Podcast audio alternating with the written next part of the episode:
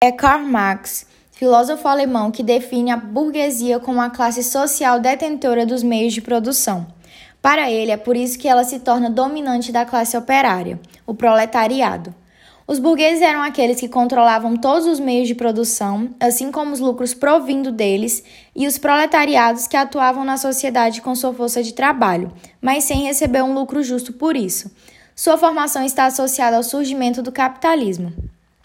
Para conseguir ter tanto controle econômico, a burguesia foi cada vez mais explorando os indivíduos pertencentes às classes mais baixas da sociedade. O proletariado oferecia sua mão de obra e não recebia o valor justo pela sua força de trabalho. Marx chamou de mais-valia essa relação entre o controle absoluto dos meios de produção feito pelos burgueses que lucravam com isso.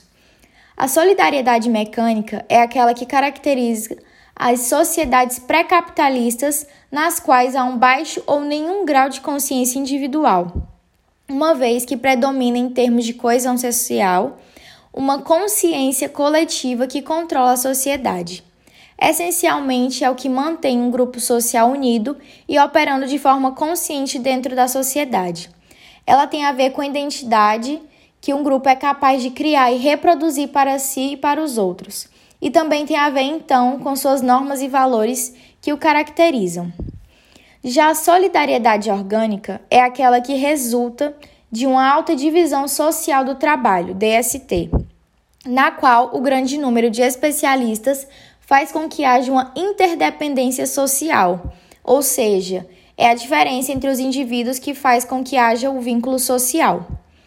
Já o conceito de alienação do trabalho é um dos principais conceitos desenvolvidos por Karl Marx ao longo de sua obra.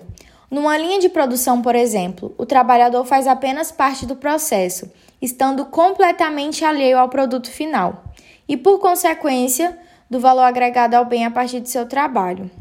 Marx, em sua obra principal, chamada O Capital, ele argumenta sobre a construção da humanidade ao longo da história Através da história, compreende-se que o desenvolvimento do ser humano, desde seu início até os dias atuais, ocorreu por meio da luta de classes.